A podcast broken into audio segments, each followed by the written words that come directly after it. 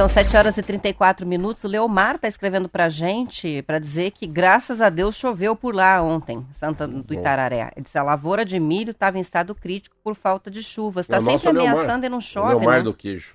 É, o Leomar do, dos queijos. Está chovendo, é que bom. Isso mesmo. Bom saber, né? Aqui tá, aqui tá feio, né? Tá fechado, mas nunca parece. Ontem parecia que ia chover forte, mas caiu uma chuvinha mais leve. Ah, não, não, é chuva de verdade, né? Não mole de verdade. Roberta, olha que bacana o que, que o Carrefour fez. Hum. Você vai gostar. Sabe, tá sabendo? O que o Carrefour fez? Não, não tô sabendo, não. A rede de supermercado Carrefour vai deixar de vender na França produtos da PepsiCo, como os refrigerantes Pepsi, 7-Up, batata frita Lay's e salgadinho Doritos porque seus preços estão muito elevados. A medida marca o mais novo capítulo de guerra entre varejista e gigantes globais de alimentos.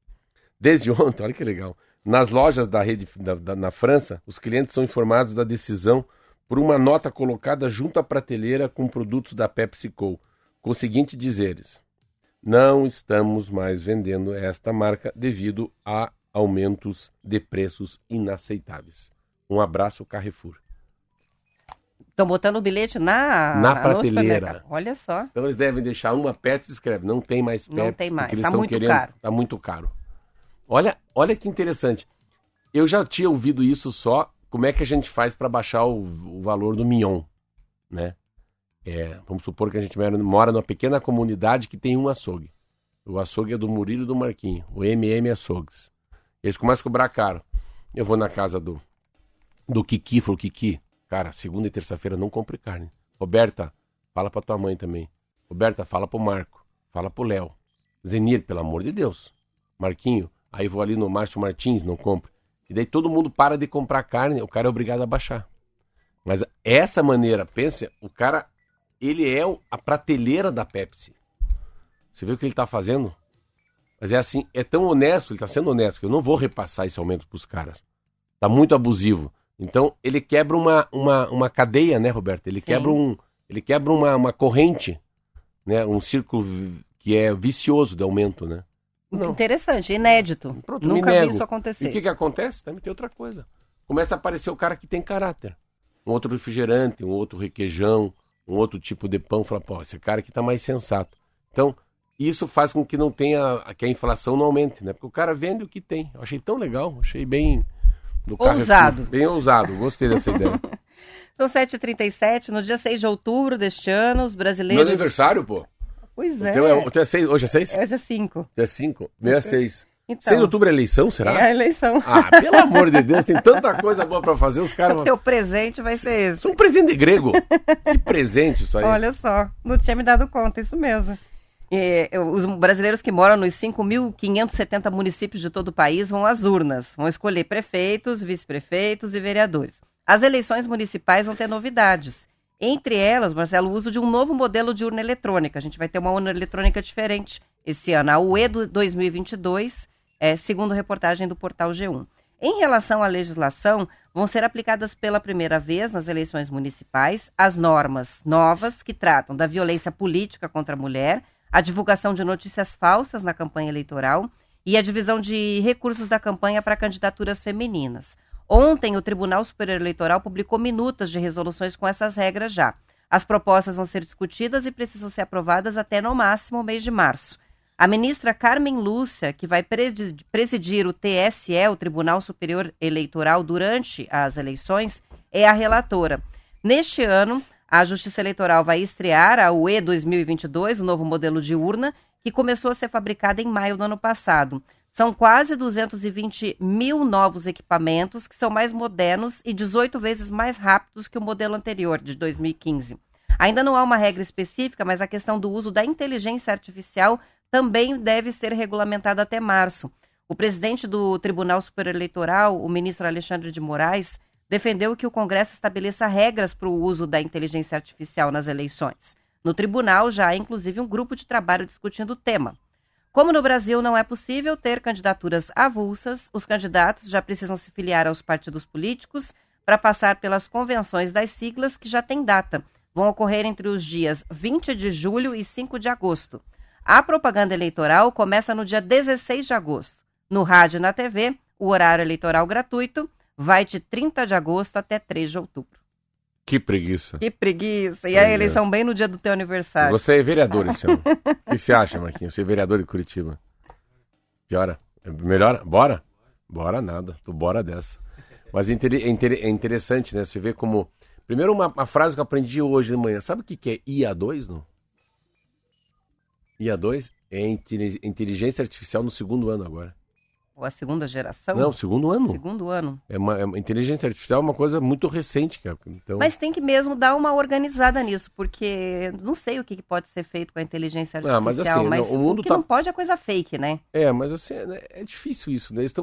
Eu, eu, acho que, eu acho que vai dar certo, porque tem um código de ética sobre isso, né, Roberta? Você vê, pega os jornais dos últimos seis meses, as pessoas que criaram deram uma parada. Para, para de usar isso aí. Isso aí, isso aí é uma faca, aquilo que eu brinco. A faca é muito virtuosa quando corta. Mas é melhor na mão de um chefe de cozinha do que na mão de uma facção né, criminosa. Mas a, a, a história da inteligência artificial, achei muito legal que é uma matéria IA2, que é o segundo ano dela. Mas voltando na. na, na, na- acho muito legal, pós né, o assunto que o Bolsonaro falou que sempre que a eleição foi roubada, o Donald Trump lá, eu acho legal que o Brasil sempre vai se aperfeiçoando, né? Cada vez mais na, na qualidade né, da, das máquinas, mas na rapidez do resultado também, né, Roberto? E é uma coisa que a, a gente conseguiu, parecido com o SUS também, é fazer chegar, né? as- fazer chegar as urnas eletrônicas nos lugares mais distantes, né? Da, das cidades, onde não Isso tem... é uma cena legal de ver, né, nas eleições, Ah, quando eles acho- começam a distribuir, bota no le- barquinho. eu acho mais legal é o barquinho. É. Os barquinhos, assim, o cara passa cinco dias no Rio Amazonas, mais três dias no Rio Negro, aí o cara entra num efluente lá, num afluente, que é chamado Pitanguinha. Daí vai, vai no Pitanguinha, daí sobe na- na- nas costas da mula e anda mais um pouco na mula, e daí tem um piazinho lá, o Zezinho, que carrega a urna e coloca na capela. Ora, daí falei, mas quantos habitantes tem na aldeia? Ah, tem 112. Cara, falei, isso, isso é muito legal. Então, isso chama-se universalização, né? É algo que chega no universo total. Todo mundo tem o direito a votar, independentemente quem é, aonde está, né? O gênero, a idade. Muito legal. Eu acho que é uma, uma eleição diferente, né, Roberto? Ela não. Essa é uma eleição que ah, é uma eleição muito, muito boa para quem está no poder, tá? Primeiro é isso. Uma eleição muito facilitada pelo que aconteceu no Brasil, principalmente no plano econômico. Eu, quando fui vereador, eu fui vereador quando Curitiba fez 300 anos. 1992, eu tinha 27 anos, quase 30 anos atrás. Eu lembro que sempre assim, a, a eleição ela é muito focada no bolso das pessoas, né? Mais do que ideologia direita, esquerda, se o cara é evangélico, se o cara é ateu, se o cara é católico, se o cara é comentarista em rádio, o, que, o que rege uma eleição é a economia. Se a pessoa está trabalhando, a esposa está trabalhando, se eles têm condição de pagar a casa, estão conseguindo trocar de carro, ou no final de semana comer uma proteína gostosa, cara, geralmente as pessoas votam na permanência daquele prefeito ou até na permanência do próprio vereador. Ninguém quer mudar muito quando a economia vai bem. São 7 horas e 42 minutos e depois da vitória por 9 a 0 contra o Esparta do Tocantins na primeira rodada da Copinha, o Atlético Paranaense volta a campo hoje às 19h15 contra a Portuguesa do Rio de Janeiro. O Coritiba abre a temporada deste ano com a disputa da Copa São Paulo de Futebol Júnior hoje também contra o Canaã do Distrito Federal. O Operário, que estreou com uma derrota de 1 a 0 para o Atlético Goianiense, vai enfrentar o Tupã amanhã à 1 da tarde. Ontem, o Patriotas, que é um time aqui de Curitiba, perdeu de goleada, 4 a 0 para o Cuiabá. A Copinha 2024 começou oficialmente no dia 2 de janeiro, tem 128 times que estão divididos em 32 grupos de quatro equipes. Na primeira fase, os duelos são entre os integrantes das chaves. As duas mais bem colocadas avançam à segunda etapa da competição, que aí vai ser disputada em sistema eliminatório. Em caso de empate, a vaga vai ser de- é, definida nos pênaltis. A decisão da Copinha vai ser no dia 25 de janeiro, que é o dia em que a cidade de São Paulo comemora 470 anos. As informações são do Globo Esporte. É muito legal. Eu assisto muito Copinha. Eu, eu, Você gosta? eu adoro terceira divisão e adoro Copinha. Terceira e segunda divisão no Campeonato Brasileiro e Copinha. E a copinha é interessante que assim, ela é muito democrática, já a gente tá falando em eleição. Porque é muito díspare, é muito é muito diferente a, a qualidade dos jogadores. Então, os caras chegam no Atlético Paranaense. Cara, a organização do Atlético, pega o Corinthians, esses times assim estão são jogadores que são quase profissionais, né? Já vão pro banco, né? Quando tem lá um Fla-Flu, ou quando tem um Corinthians e Palmeiras, ou aqui o Atlético Paranaense. Então são jogadores já com, com bagagem, né?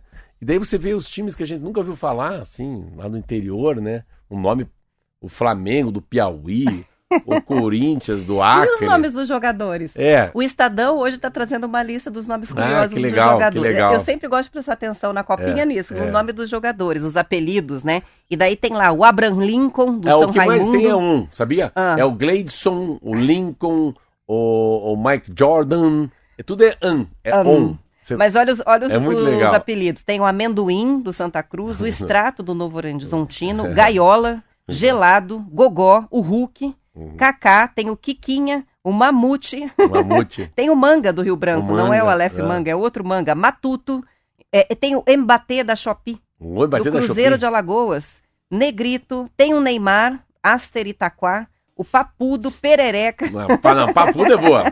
Papudo Tem. cruzou, Perereca fez. o Pirigol, O perigou, Perigol. perigou. Pô. Enfim, é muito legal de ver os nomes. Que, quem quiser, até eu mando o link aqui com os nomes pra vocês se divertirem, né? O que foi goleado pelo Atlético, o Esparta, tem um jogador que é o Xingu. Xingu, Zoio é. também, Ah, não, é- é- o, o Atlético assistiu, o Atlético assistiu, é impressionante, assim. E daí, como eles são muito bons, né, a, a- disparidade, a, a diferença é tão grande, então quando um time igual o Atlético, exemplo, dá uma pressionada, mas, mas é assim pra p- tirar a bola dos outros, né, e são jogadores, e é interessante que eles têm toda uma, uma, uma ginga de jogador já profissional, se ajoelham, olham pra cima, fazem Pai Nosso, rezam, e você consegue ler a boca deles, "Ah, que é isso, juiz, que é isso, juiz? E, e você vê na hora do cartão amarelo, do cartão vermelho. Mas é.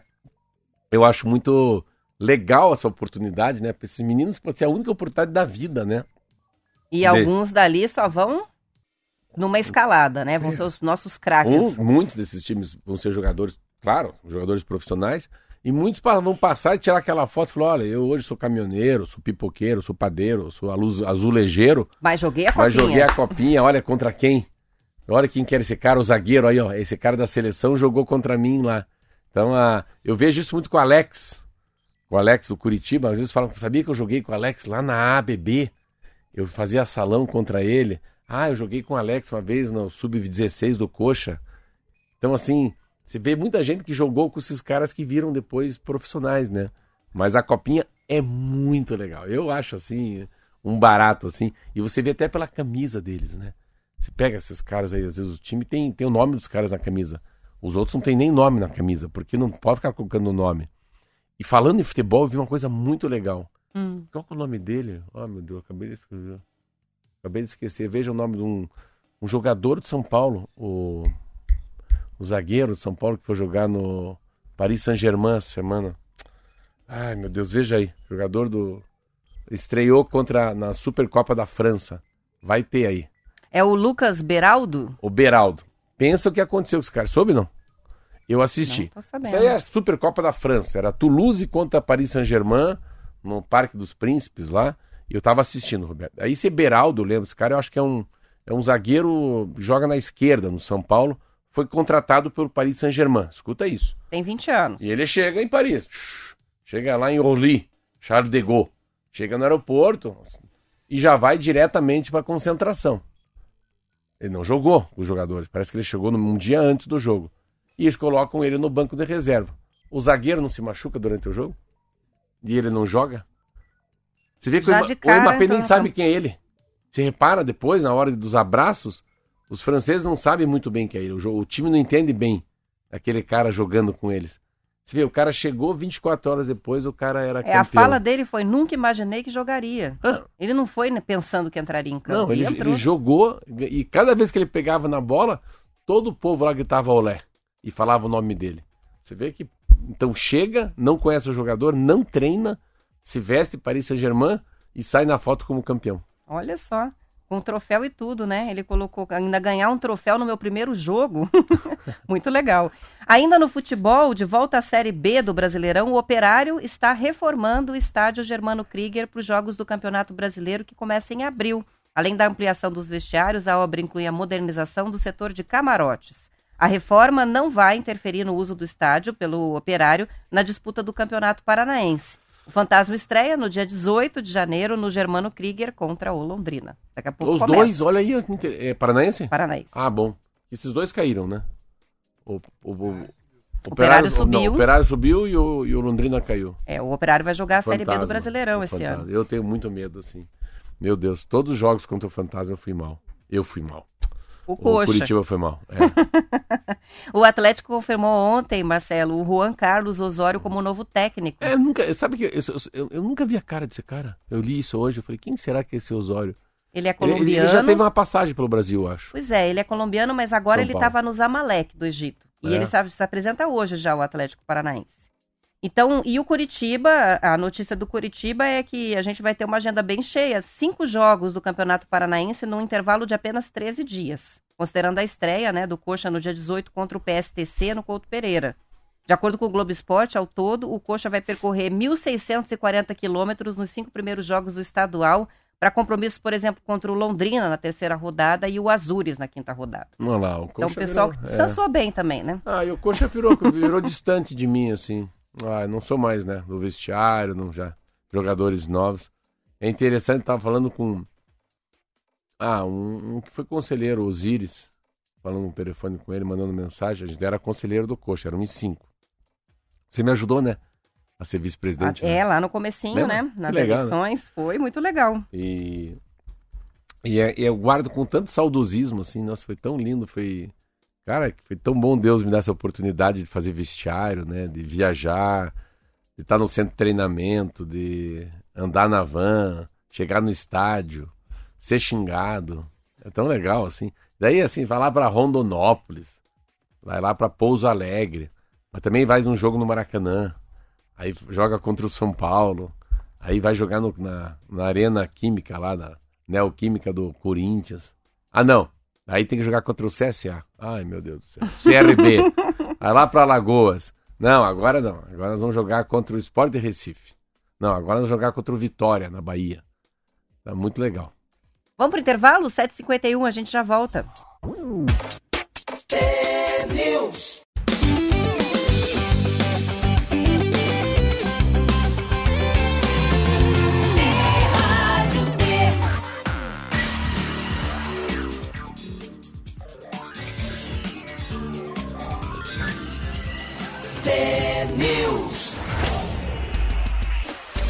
São 7 horas e 53 minutos. O Marcos de Ponta Grossa, que está na audiência aqui, participa para contar também que o ex-técnico do Coxa vai trabalhar no Corinthians. Foi contratado como subtécnico. A notícia tá, né, em todos os jornais aqui que o Corinthians acertou mesmo com o Thiago Kozlowski, é, ex-técnico do Curitiba, para ser agora o auxiliar do Mano. Tem dois lá. Tem o Thiago e o. o, o onde ele? O Thiago e o Thiago Pignataro também. Também? é, é um, é um menino. é, os dois. O Thiago Pignataro era o, o homem que escolhia jogadores pro Coxa quando a gente voltou da segunda divisão para a primeira. E o Thiago. é, o Thiago do Curitiba, ele é muito bom. Mas ele é assim, né? É, não é que ele não aguentou, ele derrubou o time para a segunda divisão. Curitiba não tinha time para ficar na primeira divisão. Essa que é a verdade, né? Não, Não tinha milagre, né? Não tinha milagre. Ele é muito bom, ele é um cara de muito. Eu vou mandar o parabéns pra ele, de muito caráter, assim, sabe? Várias vezes eu almocei com ele no, na- nas concentrações do Curitiba. Nossa, que homem calmo, cara. Que homem líder. E ele levou uma, uma sorte e um azar, lembra? Ele assumiu o Curitiba assim, pô, fez um, dois, três jogos bons, quatro, tipo, três vitórias e um empate. Até a gente, uau, agora vai. Agora Vamos vai. escapar. Não foi. Não deu, não deu. É, a gente foi abrir os, os bilhetinhos com os pedidos de ano novo que a gente fez no ano passado. É uma tradição da família. A gente faz a listinha, coloca num vidrinho, no ano seguinte Imagina, abre. imagina o Kiki, coitado. É, o Kiki teve que. ah, o primeiro pedido ele, dele era que o Coritiba se mantivesse na primeira divisão, não deu. Aí eu tive que pôr o pedido para esse ano do Coxa subir, né? Todo mundo teve que gastar um dos pedidos É, com isso tá. aí. Os caras comeram quatro, 14, 15 é uva cada um. É só três pedidos, não, fazer 14 vezes pedido. Todos os pedidos só, Só por coxa. pro coxa. Vamos Que é ver se uva vai. verde ou uva vermelha? Uva verde. E o governo do Paraná anunciou, Marcelo, dois concursos públicos. Vão preencher 260 vagas em várias áreas e funções. Em um dos concursos, eh, são 253 vagas para o quadro próprio do Poder Executivo, com salários que variam de pouco mais de R$ 4.200 a 7.600 reais, mais auxílio alimentação. Há vagas para nível superior, para nível médio e técnico. As inscrições devem ser feitas entre 5 de fevereiro e 7 de março e a seleção será feita por meio de uma prova objetiva e avaliação médica. A prova já está agendada para o dia 14 de abril e vai ser aplicada não só em Curitiba, mas também em outras cidades: Cascavel, Francisco Beltrão, Guarapuava, Londrina e Umuarama. Outro concurso é o da ADAPAR, Agência de Defesa Agropecuária do Paraná. São sete vagas. A função é de assistente de fiscalização de defesa agropecuária. As inscrições começam já agora, no dia 18 de janeiro. E da mesma forma, é um concurso que vai ter prova objetiva no dia 17 de março e essa avaliação médica. O requisito mínimo é ensino médio profissionalizante com o título de técnico agrícola ou técnico em agropecuária. Então é mais específico aí. Salário inicial é de um pouco menos de 5 mil reais. As provas vão acontecer em Cascavel, Curitiba, Londrina, Guarapuava, Pato Branco e Paranavaí. É é interessante concurso público, né? Eu, eu sabe que a gente fala pouco, eu leio pouco, não sei se, se não é noticiado os concursos públicos, mas eu, eu tive uma experiência muito interessante como diretor do Detran no Paraná, porque é muito importante concurso público. Você não tem ideia. Pega um órgão igual o Detran, tem 600 funcionários. E é interessante porque as pessoas que têm muita sapiência, muita sabedoria, muita vi- viva vi- vi- vida dentro do órgão, vai se aposentando. E, e daí parece que os concursos não vêm, né? Porque sempre tem um limite de recurso humano, né? Quando você gasta com mão de obra. Mas daí, mas a inteligência indo embora. Você precisa trazer gente diferente. O que eu acho agora do, do poder público, né, Roberto, que deve ter até uma diminuição de funcionários, porque tem muita tecnologia, né? Tem muita informação, tem muita inteligência artificial. Eu acho que o poder público vai gerar um desemprego, eu acho. Pego sempre como Detran e Copel como exemplo, né? São órgãos que você não vai muito mais nos órgãos, né? O Detran do Paraná é, é um órgão que é interessante que eu falava isso. Ele tinha muito pouco concursado e muita gente comissionado. Mas assim, mas não dá para ter só não comissionado, não. Você tem que ter gente concursada, que faz parte do quadro, que tem história, tem, né, que tem sabedoria, que tem é, know-how sobre o Detran, né? Então, eu particularmente acho que falta muito concurso público. Eu. Eu fico imaginando porque a gente sabe, a gente vai envelhecendo, a gente vai saindo dos órgãos, né? Então, é, concurso para que esse que vai se aposentar conseguir passar um conhecimento, dados, informação, para não perder né, a qualidade do serviço, né? Numa Copel, numa Sanepar, num próprio Detran, né? Então, mas eu vejo que a sensação que eu tenho às vezes que, para mim, né? Não, não entendo, não tenho o número na minha mão, mas que deveriam fazer um pouco mais de concursos públicos, né? E assim, ter menos gente pagando melhor. Eu acho que tem concursos públicos, eu lembro no Detran, era tão ruim o cargo, meu Deus do céu, o que, que a pessoa vai fazer com esse cargo aí? Como é que eu vou captar gente muito boa na praça, né? Com, né, com nível melhor, para fazer a diferença num órgão como esse? Mas que bom. Isso aí. São 7 horas e 59 Já? minutos. Sobre essa notícia do concurso, a gente vai colocar lá no blog, no nosso blog, tnewsnoar.com.br. Para quem quiser mais detalhes, saber como é que faz para se inscrever, Esse vai mundo, tudo esse pra lá. mundo de concurseiro existe muito Existe, forte, né? é, tem gente que só fica em função disso, né? Se pra isso, preparando né? para concurso. Para ter essa estabilidade, né? Vamos encerrando essa- a nossa semana no TNews. Segunda-feira a gente está de volta às 10 para as 7 com mais notícias. Até lá, bom fim de semana. Parabéns! Obrigada.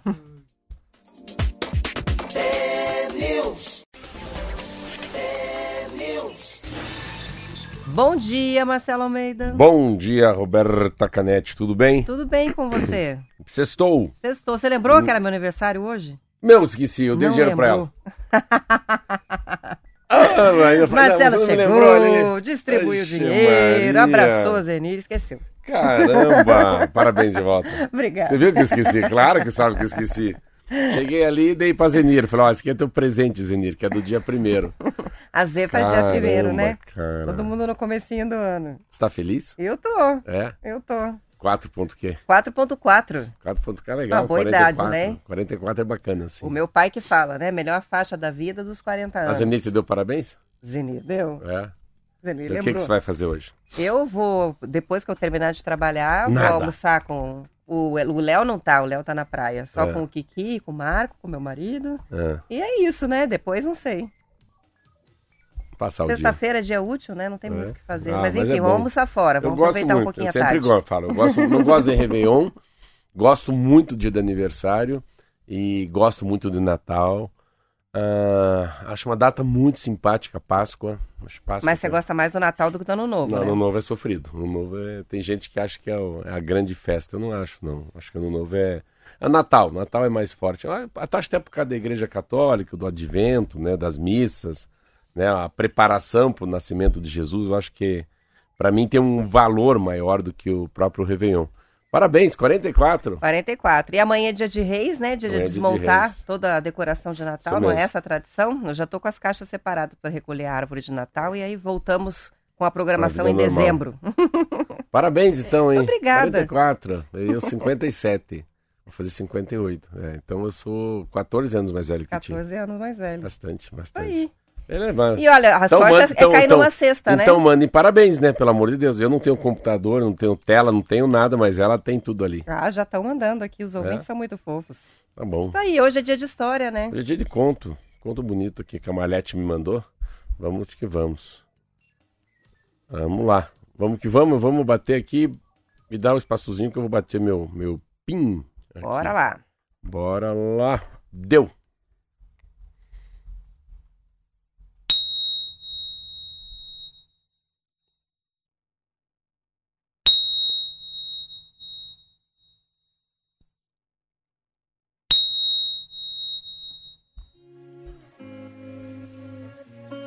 Conversa do anjo e do demônio.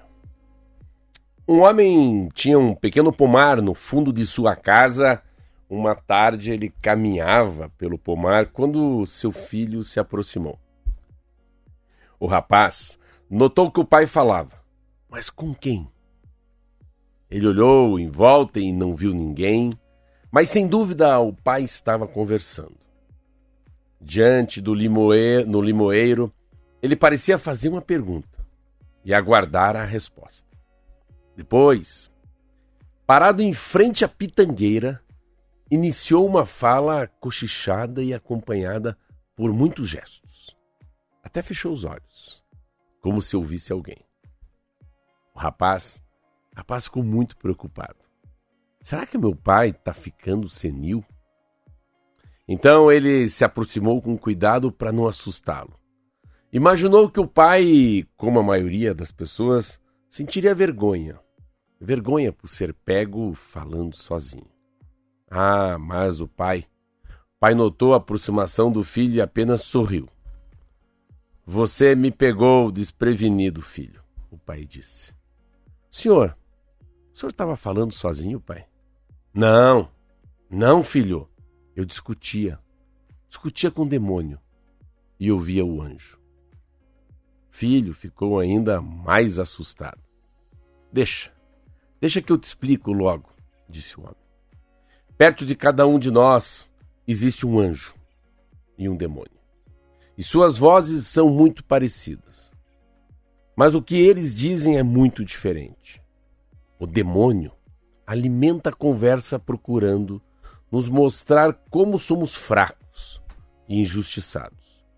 Quer que a gente tenha dó de si mesmo e tenha inveja e mágoa dos outros. O anjo, ah, o anjo toma outro caminho. Ele nos faz refletir sobre nossas atitudes e geralmente tenta silenciar esta voz interna que é tão chorosa e lamurienta. Ele sabe que para descobrir nosso verdadeiro caminho precisamos ouvir. Ouvir o próximo. Poxa, pai. Meu Deus, pai. Me desculpe de te interromper um momento tão de tanta reflexão que você tem. Não, não se preocupe, filho. Você não entendeu. Nosso anjo costuma usar muito a boca de outras pessoas para nos dar seu recado. Por isso, eu não me incomodo em ser interrompido por você. Não tenho como prever de onde virá o recado que vai me ajudar a me conhecer melhor. Preciso, Preciso ouvir quem se aproxima e procura aquele recado, dar aquele recado escondido que vai abrir meus olhos para algo que existe dentro de mim e que não estou enxergando. Moral da história. Esse conto nos aponta dois ensinamentos. Primeiro ensinamento é que é preciso cuidado com as conversas que mantemos dentro de nossa cabeça e que podemos nos enfraquecer e alimentar nossas mágoas. Esses pensamentos cheios de autopiedade são representados no conto pelo demônio. O outro ensinamento nos prepara para ouvir o outro com disposição para descobrir algo sobre nós mesmos. Mesmo que nosso interlocutor não diga nada sobre nós, pode ser que ele nos dê a oportunidade de perceber algo sobre como agimos ou pensamos que não tínhamos notado. Para nós, Roberta, o que interessa é crescer. Crescer como pessoa e para isso precisamos baixar nossa guarda e ler nas entrelinhas do que o outro nos diz. O outro pode ser o nosso anjo amigo, mesmo sem se dar conta. Muito bom, hein? Muito lindo. Muito legal. Muito lindo. Parabéns, E como é difícil perceber, né? Essas, é, esses diálogos internos e a questão da autopiedade está muito associada a uma coisa ruim mesmo, uma questão ruim, né, para nossa cabeça, que é achar Sa- que a gente é vítima das circunstâncias, que o mundo está contra nós. E aí acaba vindo toda, aquele, toda aquela carga negativa, né? Da inveja. Muito legal, adorei. Ele ele é uma, uma conta que eu. eu faço eu abrir o jogo para você. Você fala, por que, que você vai na psicóloga? Eu vou na psicóloga para tentar entender que o anjo é maior que o demônio. Eu vou na psicóloga, Roberto, por causa dessa fala interna, sabia? Eu vou lá, sento, converso, mas será? E cada vez que eu vou, eu não fico me lamentando, mas eu me acho um loser em alguns assuntos. E o loser e o winner são palavras usadas para perdedor e vencedor. Mas às vezes você coloca, você dá um tamanho tão grande para algum assunto, ou para uma pessoa, ou para um episódio, que o assunto é tão grande que ele ocupa um espaço tão grande na minha cabeça que eu falo, mas meu Deus, mas eu estou nessa aí pensando nisso o dia inteiro, a hora toda, todos os momentos, os flashes, as imagens, as fotografias. Mas por que, que eu estou assim? Então esse é o conto que, se você não. Só que assim, às vezes eu falo com a minha psicóloga, como é que eu faço para não pensar? Né? Como é que eu começo do zero? Porque o problema às vezes é interromper o pensamento. É a capacidade que a gente tem de ter de não pensar o que a gente está pensando. Como é que a gente faz? Não é se distrair. É voltar lá na, na origem. Lá na causa. Não, não, peraí, vamos passar. outro- Não, não, não. Então, quantas vezes por dia, eu, pelo menos a minha vida é assim, esse é o meu problema, por isso que eu vou na psicóloga. Quantas vezes por dia eu preciso interromper um pensamento que me leva numa direção que eu não tenho mais como dar ré? Então, eu não posso é sair nessa viagem errada. E para mim é bem isso, tem dois caminhos. Você tem esse caminho ou esse caminho. Então, às vezes, é até eu prefiro ficar na bifurcação, que é um pouco medíocre, né? Ficar na bifurcação. Não saber se você vai para a direita ou vai para a esquerda, vai para o lado A, para o lado B. Mas o grande problema é quando a gente começa a se vitimizar. A gente acha que a gente merece sofrer, que a gente faz parte desse jogo e que esse monstro é muito maior do que de fato é o monstro.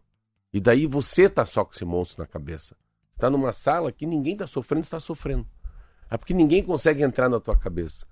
Então é a capacidade de a gente não exercitar, não deixar que o demônio nos leve pelo caminho errado. Não me leve para sombra, né? Me traga para a fé. E eu acho que uma grande saída para mim, né, pelo menos, é a psicologia e a oração. E exercitar o cérebro, né? Porque tem gente que fala, não tem como controlar o pensamento que vem. Tem. Porque quando ele vem e você corta ele, você não dá asas para ele, você fala, não, vou jogar isso para lá, não vou continuar pensando. Você vai exercitando quando você vê aquele mesmo pensamento para de vir. Então é como você fosse ginástica, dominou. né? É, é penso uma nisso. ginástica É como cerebral. o cara, um cara não faz musculação. Vai lá, faz a primeira sessão de bíceps, quase morre, não levanta nem um copo d'água de noite. Mas depois de 10 sessões, de 10 aulas de bíceps, tríceps, né? Faz agachamento, o cara falou, pô, tô ficando forte, cara, nem me dói o braço. Posso até pôr mais peso. É porque ele interrompeu, né? Ele, ele, ele, ele vai se acostumando a, a interromper aquilo de não fazer nada. Então, é, é tão difícil você. É, você falou uma coisa interessante. É cortar o pensamento negativo, repetir essa atitude várias vezes. Até que ele para de vir, não é assim? Tem que, que ser você assim. exercitou. Isso aí. A Adriana de Colombo está participando, dizendo que a psicóloga dela também mandou mensagem sobre essa questão do controle dos pensamentos, exercício de controlar. É, Na minha tinha uma que era muito interessante, você coloca esses pensamentos negativos dentro de um baú. Aí você vai correndo numa loja e compra uma corrente. Aí você traz aquela corrente, aqueles baús, sabe aqueles tesouros? Você fica imaginando, vai lá e pega a corrente. Aí vai na outra loja, pega um cadeado. Aí você vai lá e fecha. Pá! Então, você deixou lá. Coloque na tua cabeça que os pensamentos estão lá e viva a vida. Não, não, peraí. Pensou. Não, não, não pensou. Não pense que está na cabeça. Está na- dentro do, do baú que você fechou. Ó, legal também. Era uma maneira de se criar uma metáfora, você criar uma história na cabeça para esquecer aquele pensamento ruim. É um- Rendeu, hein? Rendeu, Rendeu esse ponto. ponto. Vixe Maria, mãe de Deus. Tem o texto para mandar, que tem muita gente pedindo texto que quer compartilhar e daqui a pouco a gente começa a distribuir aqui via, mandei- via aí, WhatsApp. tá? Já te mandei, já te mandei. Já mandei para você. Muito bem, são 7 horas e 10 minutos, hora da gente fazer o intervalo e já voltamos com as notícias.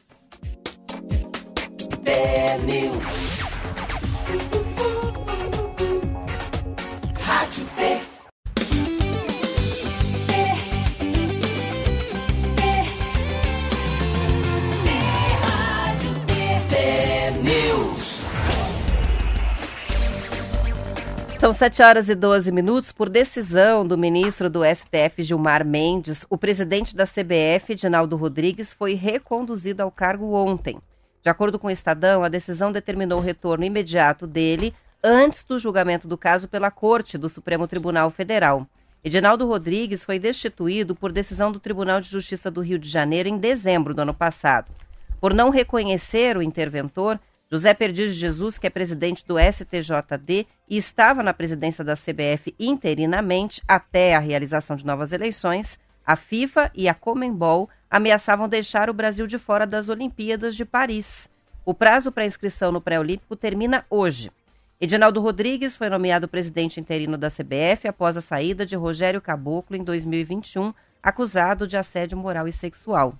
Em março de 2022, Rodrigues foi formalmente eleito para o cargo até o ano de 2026, mas ele assinou uma conciliação com o Ministério Público sobre as regras eleitorais enquanto estava como presidente interino, ato que foi considerado inválido porque favorecia o dirigente. Claro que essa decisão, né, Marcelo, do STF, levou em conta esse prazo de hoje, porque Sim. o dano ia ser muito grande se eles não resolvessem isso agora, depois o processo continua. Mas É. pelo menos para hoje a gente tem um presidente da CBF. Voltou o bicho aqui. Ele, assim, coitado, ele tem uma cara que nunca. Eu nunca votaria nele para presidente da CBF. Eu não votaria nele para presidente da CBF. Engraçado, né? Ele não tem jeitão disso. Mas o que, que ele acontece? Acontece que é uma decisão do ministro do Supremo Tribunal Federal, Gilmar Mendes. Claro, é uma decisão. É uma, uma ação apresentada pelo PCdoB. Deve ser aquele deputado federal de São Paulo que já foi ministro do, do esporte, eu lembro, na época do, da Dilma, da, do Lula. Agora eu vou lembrar o nome dele, um moço moreno, assim o nome dele. Sabe o que eu tô falando, né?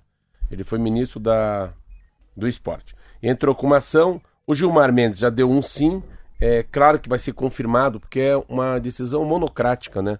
Porque, como a Roberta falou, o tempo ia estar correndo contra, a decisão tinha que ser hoje ou ontem mesmo.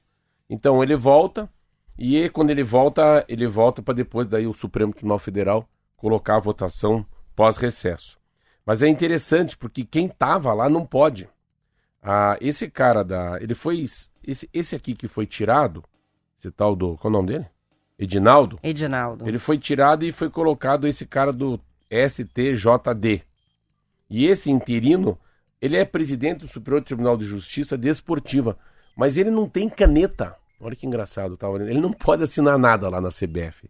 Então, Porque ele é um interventor, né? Ele Ele só tá lá é- segurando as pontas até a eleição. Então, Essa é- é a verdade. no fundo, assim, você não pode ter um interventor, um meia-boca, um, um, um, um- um suplente. Ou você tem o titular, ou você fica fora da Olimpíada. E, e é interessante porque você vê como a CBF tá, tá fora do quadro, né? Como ela tá, tá bêbada. Né? A CBF tá bêbada, coitada. Porque tem uma Olimpíada agora em 24, né? Cara, e você veja como é levado a sério. É, você pega um- o Barcelona, né? Você pega como é levado a sério o Palmeiras, como é levado a sério esses grandes times, né? Pega o Atlético Paranaense aqui. Os caras levam a sério as coisas, não, não é nada na, no oba-oba. Mas daí, a maior entidade do Brasil é o Oba-Oba. Então, pode ser que a organização da CBF esteja muito inferior à do Atlético Paranaense, do Palmeiras, do Corinthians, do São Paulo. E é interessante isso que eu faço uma metáfora. Quando eu fui diretor do Detran do Paraná em 2003, 4 e 5, o Detran do Paraná ele era maior que a mãe, que era o Denatran. O Departamento Nacional de Trânsito pedia orientação para o Detran do Paraná. Então é mais ou menos assim, criador e criatura, né? A criatura é melhor que o criador. Tem mais sapiência, tem mais sabedoria, tem mais prudência, tem mais atitude.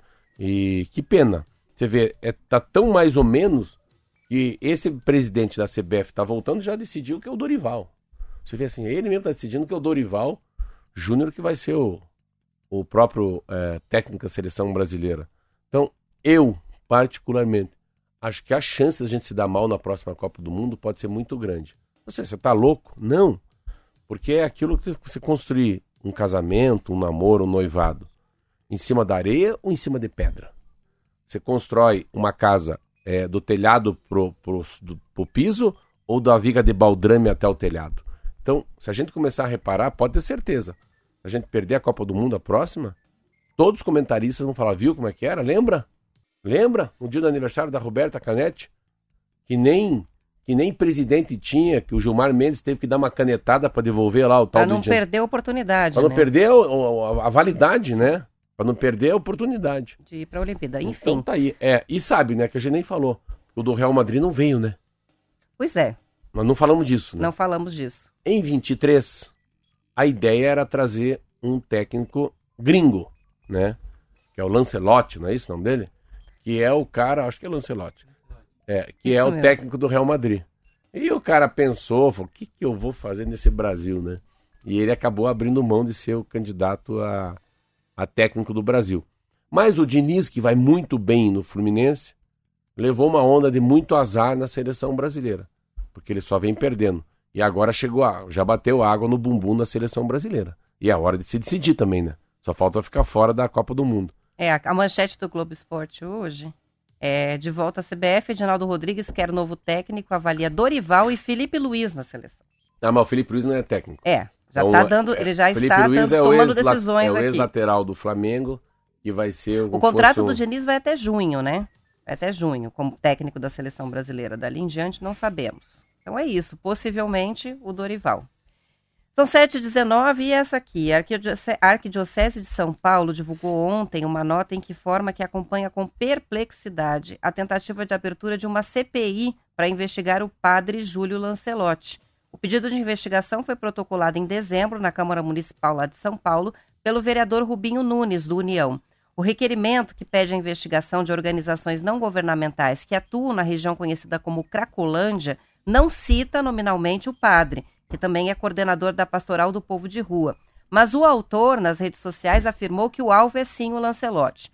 O vereador é contra o fornecimento de alimentos, tratamento dos dependentes químicos que frequentam a Cracolândia e alega que as ONGs promovem ações com financiamento público.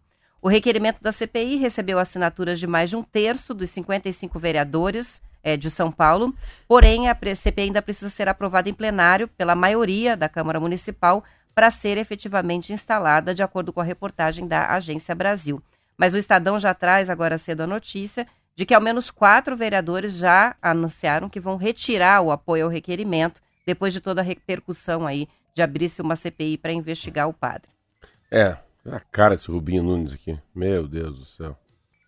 Como é que vota num cara desse também, né? Mas enfim, o que, que é isso? Isso é um palanque político, campanha de vereador e prefeito. O que, que ele quer ser? Quer se reeleger? Como é que vereador de má índole adora a CPI? Para quê? Porque daí ele fica no holofote, né? Ah, eu fiz uma CPI contra o Lancelotti. E é um cara da extrema direita que quer fazer uma oposição aí já mexe com religião, né? Mexe com fé. Então, assim, é um, é um vereador de muito má índole. E que, mas daí a, a imprensa dá isso, assim, aí, o que mais impressiona é a imprensa não precisa publicar isso. Sabe por quê não? Porque não vai ter a CPI. Então você, você cria uma, uma, uma história tão, tão chata em cima do, do, do, próprio padre Lancelotti e que, e que é um, assim, o Júlio Lancelotti não é um padre. Eu posso dizer falar? Ele é amigo do Papa. Ele é um cara que fala com o Papa. Eu tive essa informação, Roberto. Pensa, um cara que conversa com o presidente, com o Papa, do, com o Papa. E assim, alguém tem que cuidar dos craquentos. Eu tenho meus craquentos lá na rua. Eu tenho o Lauro, eu tenho a Sandra, eu tenho o Alexandre, eu tenho o Piazinho, eu tinha o Branca de Neve. Independentemente, se não deve dar comida, não deve dar comida, se dá muito remédio, dá pouco remédio, ah, você tem que ter a mão de um religioso cuidando dos miseráveis, dos drogados, das prostitutas. Então não, não dá para abrir mão. É certo, é errado, é cada um no seu papel, mas alguém tem que olhar para eles. Você acha que um vereador, igual esse débil mental, vai olhar para pobre? Esse cara que está pensando no mundo dele, na reeleição dele. Então, uh, é, é um palanque contra o padre. Pronto. É. E a Igreja Católica tem isso muito forte, de fazer é. a caridade não olhando a quem, né? É, Ajudar assim, quem precisa. Só que ele está reeleito. Por que, que ele está reeleito? Porque nós estamos falando dele. Esse é o grande problema. Ele está na capa do Estadão. Deve ser um dos caras mais falados no Brasil. Não hoje. era um cara tão conhecido, não era todo mundo conhecido. Conhece. Mas por quê? Porque o jornal falou, olha, abrir, vão abrir uma CPI. A CPI não vai ser aberta. O prefeito já disse que não vai levar a sério. Os vereadores lá, cachorrada miúda, os vira-lata, que assinaram o papel da CPI já estão tirando, que é mais covarde ainda, né? Por quê? Porque assinou sem ler. Esse que é o grande problema. Agora viu que vai contra ele. Imaginou? No bairro dele lá, o pessoal da igreja, o pessoal não importa se são evangélicos, são católicos, são testemunha de Jeová contra ele, porque está mexendo com, com religião. Então, essa confusão toda. Mas é, é, é, é uma, é uma matéria, Roberto, para a gente sempre agora, daqui para frente, novamente, separar um pouco o joio do trigo, né? Já que a gente vai ter que votar em vereador e votar em prefeito, né? É pensar um pouco diferente e se cuidar daqui para frente. Isso aí. E o Paraná foi o estado com o maior crescimento econômico do Brasil em 2023. Ah, Paraná, velho. De acordo com o índice o de atividade hoje econômica. tá igual uma ratazana. É. é tá gordo, assim. tá na agência estadual de notícias, lógico, né? É, esses cê, dados Você sabe são que do... ele ouve às vezes a gente? Ah, é? Sabe disso? Então, ratinho, às vezes, tomara que quando eu bato nele que ele não ouça, né? Só quando fala bem. Eu, né, quando fala, não. não fala mal, não. Mas eu bato nele, mas eu ligo pra ele. Então, olha só, os dados são do Índice de Atividade Econômica Regional do Banco Central. O crescimento acumulado entre janeiro e outubro do ano passado foi de 9%, sendo que a média nacional foi de 2,4%, então a gente está bem à frente. O segundo estado com maior crescimento foi Goiás, com 6%. O IBCR é um indicador divulgado todos os meses que incorpora informações sobre desempenho da economia nos setores agropecuário, industrial e de serviços e comércio, a partir das pesquisas mensais do IBGE. Além do IBCR, dados do IPARDES, que foram divulgados em dezembro, apontaram um crescimento de 6% no nosso PIB do Paraná, o Produto Interno Bruto. Isso de janeiro a setembro do ano passado, somando 486 bilhões de reais, o que equivale a 6% de todas as riquezas do Brasil. Em nível municipal, veja só, oito das 100 cidades com maior peso na economia nacional estão no Paraná. É, primeiro que a, a, eu estava lendo uma matéria ontem, mas não vou lembrar que jornal que falava isso, falava da. Agora, dentro. Há um crescimento no estado do Paraná. cresce. Então, cresce na construção, cresce no serviço, né? Agro. Cresce no comércio, mas cresce no agro. Então, o percentual do agro dentro do crescimento é maior. Então, é, o que puxa, né, de fato, puxa o estado do Paraná, é óbvio que é o agronegócio, não é a construção civil. E isso é muito legal. Falar nisso, eu estava vendo uma matéria hoje Sabia, Roberta, que a primeira vez que a. a eu estava vendo uma matéria que, a, que, que, a, que eles. A Tesla. É no acelerador, que é isso aqui? Ah, primeiro. Adivinha qual que é o carro? Ah, primeiro, uma coisa que eu acho que é legal de falar. Que. Sabe que o carro mais vendido no Brasil, você acredita que é Fiat? Eu não sabia. Olha que interessante. Olha. Olha como voltou o mercado de automóvel, que ficou muito tempo parado, como melhorou. Em 2022, o Brasil vendeu 1 milhão e 900 mil carros. Como é carro, né? Caramba. Carro novo, né? Em 2022 foi isso. 2023, 2 milhões e 100 mil. Então, 1,900 para 2 milhões e 100, vendeu exatamente uh, ah, 200 mil carros a mais. Tem 10 marcas. A marca mais vendida no Brasil é Fiat. O carro mais vendido no Brasil eu não sabia. É um carro chamado Fiat Strada, que é uma picapezinha. A segunda unidade mais vendida, eu achava que era Gol, acho que nem tem Gol mais. Volkswagen Polo. Depois vem o Chevrolet Onix. Todos esses carros vendem mais de 100 mil. Então, 120 mil para Estrada, 111 mil para o Volkswagen Polo, 102 mil para o Onix, Depois daí já vem um, um, chine, um japonês aqui. Hyundai HB20, 88 mil. Também vejo muito na rua. Ó, depois vem Chevrolet Onix Plus, mas é Onix, né? Só que é diferente. Depois vem Fiat Mobi, vem Volkswagen T-Cross e daí o Creta com 65 mil. E essa é uma matéria interessante de, de, de automóvel. E a outra interessante que eu achei hoje também é que aquele BYD, né, o Build Your Dream, que é um carro chinês, é a primeira vez que mudou o último quadrimestre de 2023, uh, ah, eles passaram o Tesla. Então, o carro, ele, não que 2023 Tesla foi mais vendido do que o BYD, mas nos últimos quatro meses de 2023, os chineses já passaram os americanos. Interessante. Ontem saiu, você falando de veículos, saiu né, o levantamento anual da FenaBrave, da Federação de Distribuição hum. de Veículos, né, e a, a, a gente teve um crescimento de 12% é, nas vendas de é, veículos é, em falei, 2023, deu um, balanço positivo. Acabei de falar, de 1,900 para 2,100. Isso, mas olha que interessante, os automóveis, crescimento de 9%, comerciais leves 20%, ônibus 12%, motos 16%, mas o setor de caminhões terminou o ano com uma baixa de 16%. É, eu vi isso. E aí o Andreata Júnior, que é o presidente da FenaBrave, está dizendo que o ano foi um ano de recuperação para o setor automotivo, é, que foi o primeiro ano desde 2019 em que foram emplacados mais de 2 milhões de automóveis comerciais leves. Além das medidas provisórias, ele cita aqui né, os estímulos fiscais que ajudaram, a melhoria do crédito por causa da queda da taxa de juros é que foi fundamental para essa elevação, então foi mais para o fim do ano. Para a FenaBrave, as vendas globais de veículos devem aumentar de novo em 2024. Por dois motivos. Ah. Taxa de Selic baixo e incentivo do governo para as plataformas de carro elétrico. Ah, então. E aí temos uma previsão otimista com relação à venda de caminhões para esse ano. Aí sim, um crescimento de 10%. Para motos, de novo, 16%. Você vê, continua o que mais cresce é venda de motos. É, é. Mas os caminhões assusta é, até, eu, né? Eu não sei Porque se... você viu a quantidade de caminhões quebrados na estrada? É. Bom, você não pegou, né, estrada não. de chão, você pegou só aérea. Só aérea. é quantidade de caminhão velho rodando e mesmo com os incentivos, não foi feita a renovação da frota que se esperava. Isso foi um ponto que é muito difícil de resolver, mas eu acho né? Que não chega, Roberto. Eu acho que esse incentivo não chega, assim, eu tô chutando, mas não chega tão forte no caminhoneiro, principalmente no autônomo. Eu acho que não, eu acho que chega mais, vai chegar mais fácil no cidadão de carro leve. E uma coisa interessante também, eu não tinha ideia. Você tem ideia quantos carros existem? Quantos carros elétricos se emplacam no Brasil por ano? Não faço ideia. ideia. Olha, então, 2002, ó. Foram 93 mil carros emplacados em 2023, contra 49 mil em 2022. Então, vamos falar 50 e 100 mil. Então, foram emplacados 100 mil carros elétricos, acho bastante até, o ano passado. E o ano retrasado foram emplacados é, 50 mil carros. É, é isso aí. Carro, carro elétrico vai chegando. Então, é, como a gente falou, o setor do agronegócio, mas esse setor do carro vai mudar muito no Brasil.